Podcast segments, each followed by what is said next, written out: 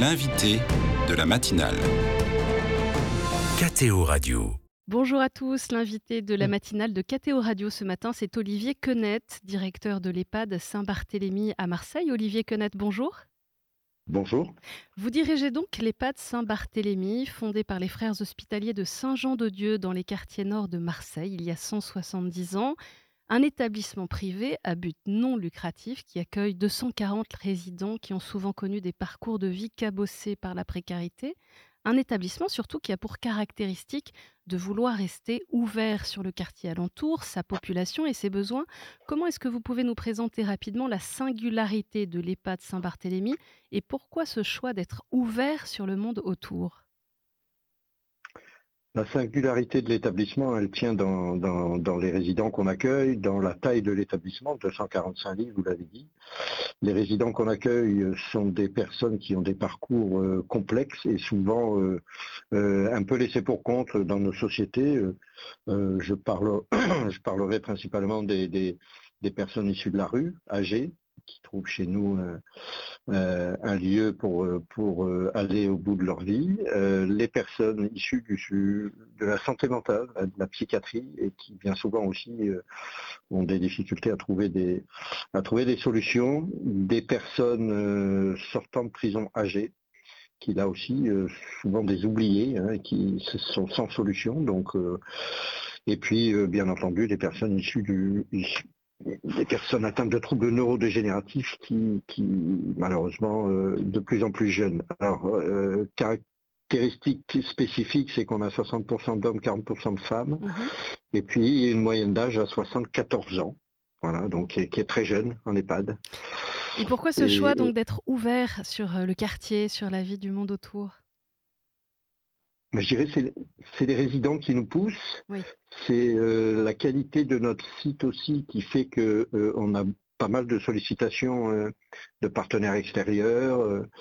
Et, puis, et puis, si on veut vraiment donner un virage domiciliaire aux EHPAD, il convient bah, il convient de, considérer euh, euh, l'EHPAD comme un lieu d'habitation et euh, où, les résidents peuvent à la fois recevoir leur famille, leurs proches, leurs amis, et puis en même temps où les résidents peuvent sortir à toute heure du jour et de la nuit, comme c'est le cas chez nous.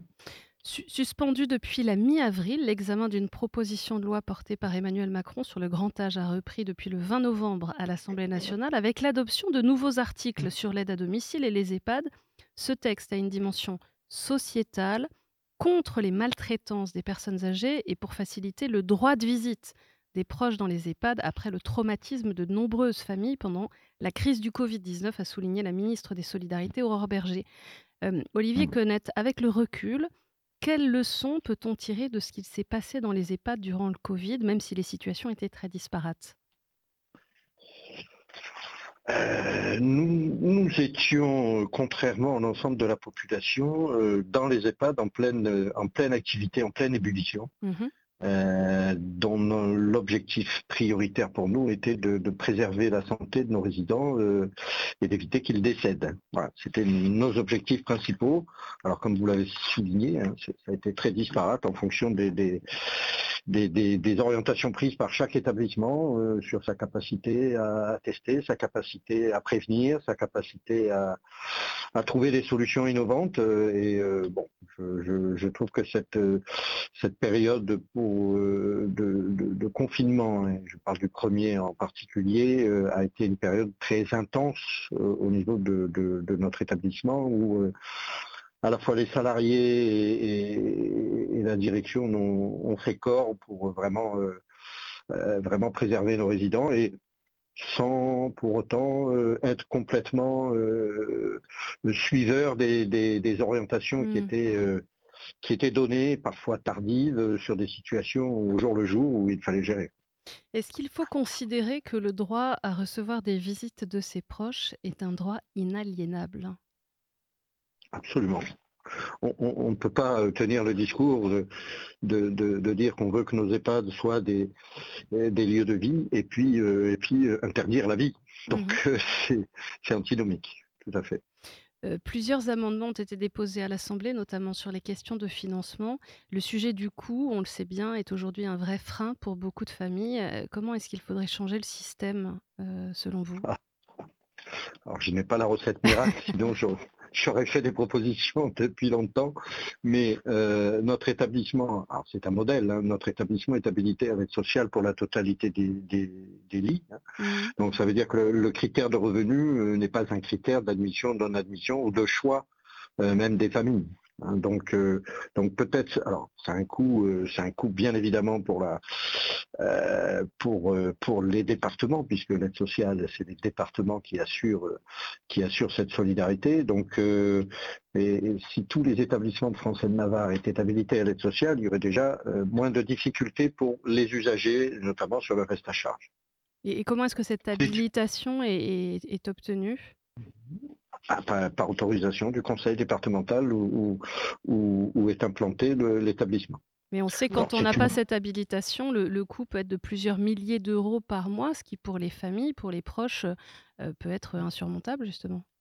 Je, suis bien d'accord avec vous. Nous, notre prix de journée est élevé, hein. on est à 85 euros, on est habilité à l'aide sociale et, et, et compte tenu des profils de résidents qu'on accueille, vous doutez bien qu'ils n'ont pas de revenus ou très peu, et que le complément de, prix de journée est donc, euh, est donc payé par la solidarité départementale.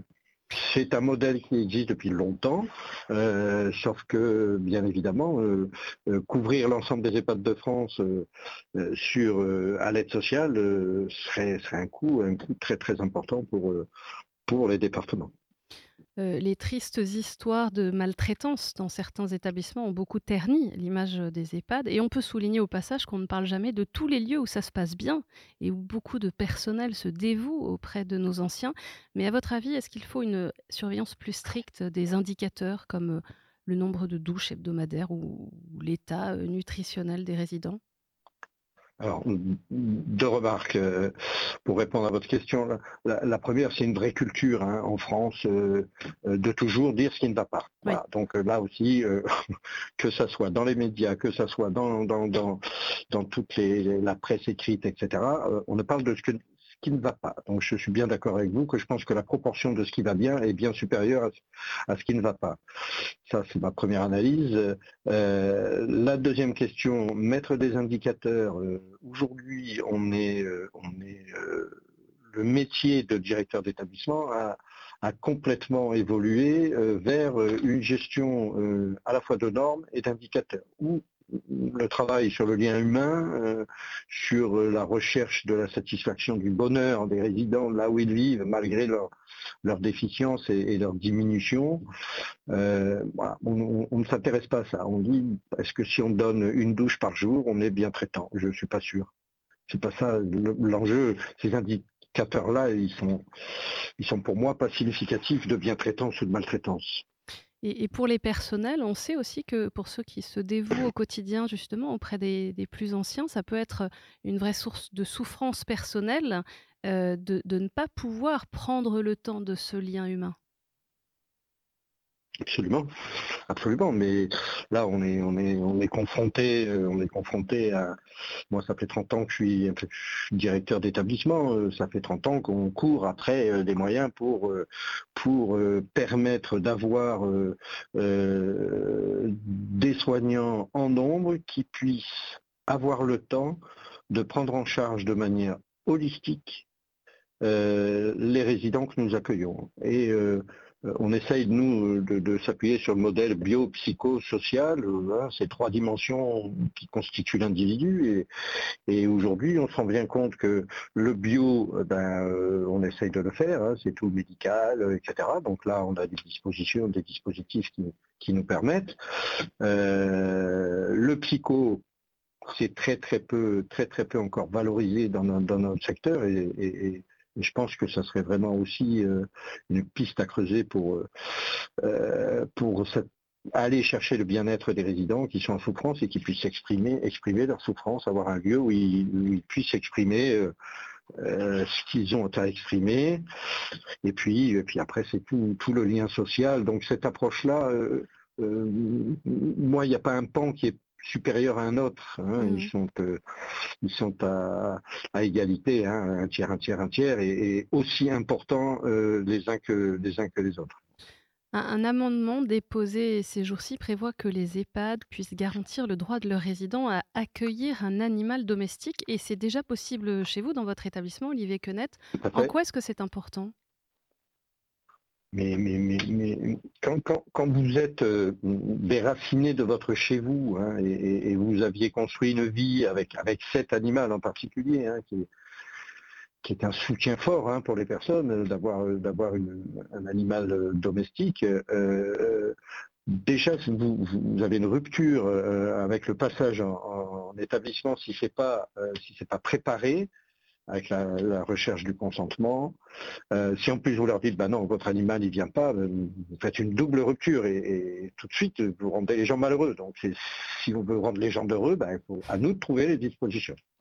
Il y a un point qui est, qui est jamais abordé dans le débat public sur ce sujet, c'est celui de l'expression des besoins spirituels des résidents. Est-ce que c'est à chaque EHPAD d'établir sa politique en la matière? Comment ça se passe de ce point de vue à la maison Saint-Barthélemy? Ben, on, ne peut pas imaginer de prendre de manière globale et holistique, comme je vous l'ai dit, euh, et d'accompagner euh, ces personnes-là de cette façon, sans euh, prendre en compte cette dimension qui est, capitale. Le spirituel, je le différencie du religieux, hein, on soit clair, le spirituel, c'est bien euh, la recherche de sens euh, de la vie, de sa propre vie, de sa propre existence, et d'avoir des réponses, de, pouvoir chercher. Donc cette dimension-là, elle est, elle est à mon avis capitale, capitale aussi dans l'accompagnement des personnes âgées. Donc c'est vraiment une, dimension qu'il faut prendre en compte et qui fait partie de l'accompagnement complètement. dans votre centre, donc ça se passe comment concrètement? Alors, euh, dans notre centre, on a euh, beaucoup de gens euh, rattachent le spirituel au religieux, donc on a fait des on a fait des, des, groupes de travail, des groupes de réflexion, on a un espace éthique au sein de l'établissement qui réfléchit sur cette dimension-là. Euh, on a des, à la fois des salariés, mais aussi des résidents qui sont, euh, euh, pour certains musulmans, d'autres israélites. évidemment, comme on est d'origine chrétienne, on a aussi des, résidents chrétiens, des salariés chrétiens. Enfin, on a, on a, je dirais, ce qu'on retrouve dans, la société au sein de l'établissement, et ça, c'est une vraie richesse. C'est une vraie richesse.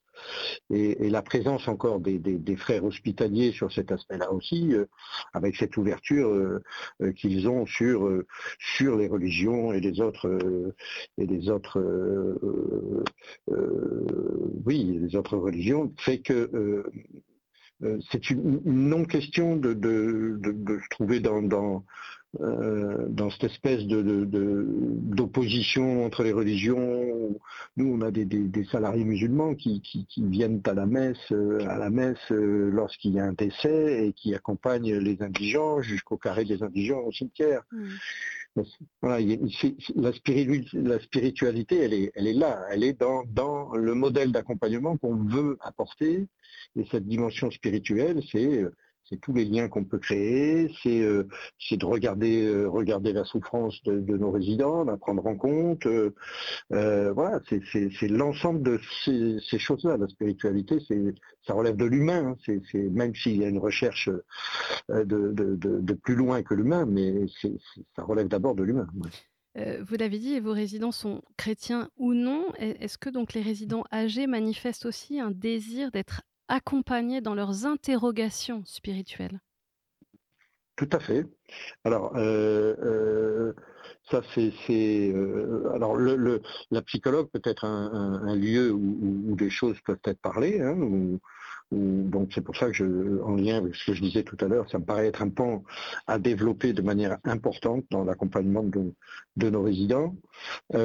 après, très, très schématiquement, globalement, euh, tout le monde va vers euh, la religion et, donc euh, ça aussi, il y a des questionnements sur, la religion et cette espèce de, respect de chacun où, les frères accompagnent les résidents âgés israélites à la synagogue ou, pour les musulmans à la mosquée. Et, j'ai presque envie de dire, c'est c'est une non-question chez nous. Euh, voilà, c'est une non-question. C'est une espèce de vivre ensemble naturel. Bah, ça fait 170 ans qu'on est là et que le modèle des frères aussi bien imprégné. Euh, merci beaucoup, Olivier Quenette, d'avoir été l'invité de la matinale sur KTO Radio. Je rappelle que vous êtes directeur du centre Saint-Barthélemy, un EHPAD situé dans les quartiers nord de Marseille, qui fait partie, vous l'avez dit, de la Fondation Saint-Jean de Dieu. Très bonne journée. Merci.